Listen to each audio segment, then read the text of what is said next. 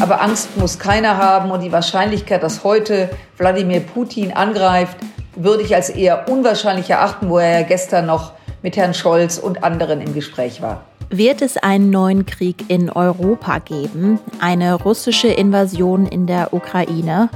Diese Frage beschäftigt viele Menschen weltweit, in der Ukraine und hier in NRW. Wo stehen wir heute? Einschätzungen gibt es von FDP-Verteidigungsexpertin Strack Zimmermann. Rheinische Post Aufwacher. News aus NRW und dem Rest der Welt. Und im zweiten Teil des Aufwachers sprechen wir über Blitzer, die gewisse Kommunen selbstständig aufstellen wollen. Mein Name ist Anja Wörker. Hi zusammen. Einen richtigen Durchbruch gibt es in den Bemühungen um die Ukraine-Krise noch nicht. Bundeskanzler Olaf Scholz zeigt sich zuversichtlich. So schwierig und ernst die derzeitige Lage auch scheint, ich weigere mich, sie als aussichtslos zu beschreiben, sagte er gestern. Offiziell war er zu seinem Antrittsbesuch nach Moskau gereist. Die Ukraine-Krise war aber das bestimmende Thema. Über die aktuelle Situation und das Treffen sprechen wir jetzt gemeinsam mit der Düsseldorfer FDP-Politikerin Marie-Agnes Strack-Zimmermann. Sie ist Vorsitzende des Verteidigungsausschusses im Deutschen Bundestag. Guten Tag, Frau Strack-Zimmermann. Ich äh, freue mich, dass Sie mich eingeladen haben. Ich grüße Sie. Ja, US-Geheimdienste haben den 16. Februar als möglichen Angriffstag einer russischen Invasion in der Ukraine genannt. Wie viel Angst müssen wir Ihrer Einschätzung nach tatsächlich vor einem Krieg haben? Nein, Angst ist immer ein schlechter Ratgeber. Angst muss man hier in Deutschland nicht haben.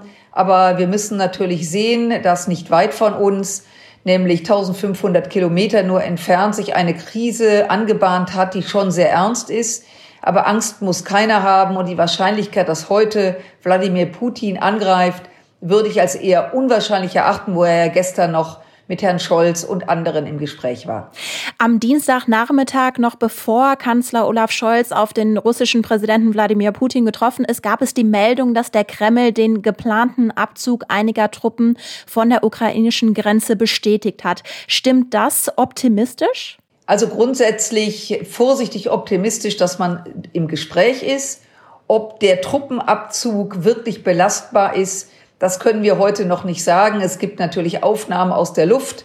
Ob die Truppen sind, das muss man sich vorstellen. Die Truppen sind 130.000 Soldaten im Osten, im Norden und im Süden der Ukraine ununterbrochen in Bewegung. Insofern, ob das wirklich ein Abzug ist, wissen wir nicht. Ob das möglicherweise nur ein Signal senden soll, aber äh, optimistisch, vorsichtig optimistisch, dass man das Gespräch gefunden hat. Kommen wir zu dem Treffen von Scholz und Putin. Wie würden Sie das denn bewerten? Einerseits hat der russische Präsident ja wiederholt, dass es eben keine zufriedenstellende Antwort auf die russischen Forderungen gäbe. Andererseits hat er gesagt, sie seien eben bereit, den Weg der Verhandlungen zu gehen. War das Treffen für Olaf Scholz und für Deutschland, für Europa also ein Erfolg? Also so weit würde ich nicht gehen. Ich glaube, was von hoher Relevanz ist angesichts dieser brisanten Situation, dass man sich trifft, dass Wladimir Putin mit Deutschland, mit Frankreich, mit den USA im Gespräch ist. Wir dürfen aber nicht vergessen, nämlich den dritten auf dem Tisch, nämlich die Ukraine. Und Wladimir Putin spricht über die Ukraine und diese ist nicht anwesend. Das kann uns natürlich nicht zufriedenstellen. Und dann muss man auch immer wieder sagen, nicht die NATO hat 130.000 Soldaten geschickt, sondern Russland. Russland ist der Aggressor und unsere Erwartungshaltung, dass Russland seine Truppen zurückzieht, die ist da nach wie vor. Und ich finde, dass der Kanzler eine gute Figur gemacht hat. Er hat in seiner ruhigen, sehr bedächtigen Art erstmal hervorgehoben, die, das, was wir gemeinsam haben mit dem russischen Volk, dass keiner Krieg will. Und Putin sagte, er wolle auch keinen Krieg. Da wäre natürlich jetzt die Logik, warum dann diese unvorstellbare Massierung an der ukrainischen Grenze. Also ähm, wie gesagt, die Situation ist ernst und wenn man genau hingehört hat, hat man auch gehört, dass Putin nach wie vor an seinen Bedingungen für einen Rückzug, Rückzug festhält, nämlich dahingehend, dass er der Meinung ist, sich angegriffen äh, zu fühlen von der NATO, dass er im Recht ist. Und äh, er bringt dann auch immer wieder das Narrativ, nämlich des Angriffs seinerzeit in, im Balkankrieg in den 90er Jahren, wo Scholz ja auch direkt gesagt hat, stopp, Das war ein Völkermord, wo die NATO eingegriffen hat und Putin wahrlich, und das ist schon ein bisschen gespenstisch, wenn ich es harmlos ausdrücke, äh, die russische Minderheit in der Ukraine, im Donbass sozusagen gleichsetzt mit ähm, der Situation des Völkermordes seiner Zeit, das ist schon, ich sag das mal, beachtlich historische Verzerrung. Und auch das muss man hören. Wie gesagt, wenngleich es gut ist, dass man im Gespräch ist. Wie schätzen Sie denn Wladimir Putin grundsätzlich ein? Also Wladimir Putin ist nicht der Wladimir Putin von 2001, als er im Deutschen Bundestag gesprochen hat und eben auch dieses Europa der Länder ähm, besprochen hat, wo ja ähm, der Frieden und der Ausgleich äh, Ost-West wirklich greifbar nahe war. Er hat schon sechs Jahre später bei der Münchner Sicherheitskonferenz klar zu verstehen gegeben, dass er ähm, die Zeit nach 1997, 1997 sind eben viele Staaten und vor allen Dingen die baltischen Staaten in die NATO ähm, äh, eingetreten, dass er das als äh, nach wie vor geschichtsproblematisch sieht. Wladimir Putin ist im Laufe der Jahre zurückgekehrt in den Traum des Sowjetreiches, in den Traum der Sowjetunion, den er nicht, nicht erlebt. Und das ist schon da muss man schon genau hinhören, äh, denn die baltischen Staaten sind Teil der NATO und nicht nur die baltischen Staaten, sind ja auch viele andere Länder freiwillig aus dem Warschauer Pakt in die NATO gekommen. Das hat er seinerzeit übrigens akzeptiert, die Souveränität der Länder, die ähm, Unantastbarkeit der Grenzen. Und seit 2007 bezweifelt er das mehr und mehr und eskaliert eben jetzt, dass er im Grunde genommen das Europa der heutigen Zeit so in den Grenzen nicht akzeptiert. Er sagt auch immer wieder, die NATO rutscht zu nah dran an, an Russland. Er weiß aber, dass die NATO, ich wiederhole es immer wieder, die NATO ist ein Verteidigungsbündnis. Sie ist kein Angriffsbündnis und deswegen muss man ein bisschen aufpassen, dass das Narrativ nicht auch bei uns Früchte trägt, nämlich jetzt zieht euch doch mal zurück, liebe NATO, ihr müsst doch Russland verstehen. Nein, Russland hat in der Folge der Sowjetunion klargemacht, die territoriale Integrität zu akzeptieren und das erwarten wir auch heute.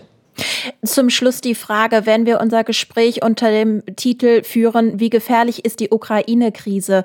An welchem Punkt sind wir dann jetzt? Naja, es gibt natürlich nie eine, eine, eine Skala von eins bis aber es ist schon eine, eine Krise, wie es sie seit den 90er Jahren nicht mehr gegeben hat. Das ist sehr, sehr ernst, was dort passiert. Es ist eben nicht normal innerhalb eines Jahres. Das Ganze hat sich ja übrigens aufgebaut. Es ist ja erst in den letzten Wochen medial so in den Vordergrund getreten.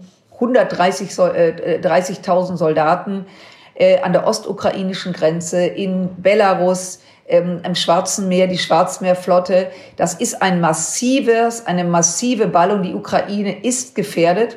Man darf allerdings nicht vergessen, dass seit 2014 in der Ostukraine ein Krieg herrscht zwischen Ukrainern und Separatisten, die von Russland unterstützt werden.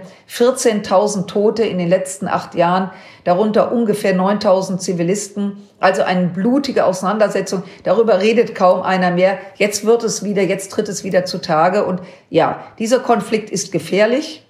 Und äh, wir müssen genau hingucken. Und ich finde es sehr gut, dass Deutschland gemeinsam mit Frankreich versucht, im Namen der Europäer zu vermitteln. Das ist wichtig. Das ist auch unsere Aufgabe.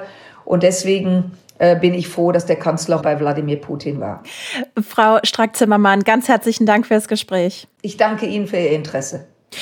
Und am Dienstagabend haben die Behörden in Kiew außerdem mitgeteilt, dass das Verteidigungsministerium und zwei wichtige staatliche Banken Ziel eines Cyberangriffs geworden sind. Über alle aktuellen Nachrichten halten wir euch immer auf RP Online auf dem Laufenden.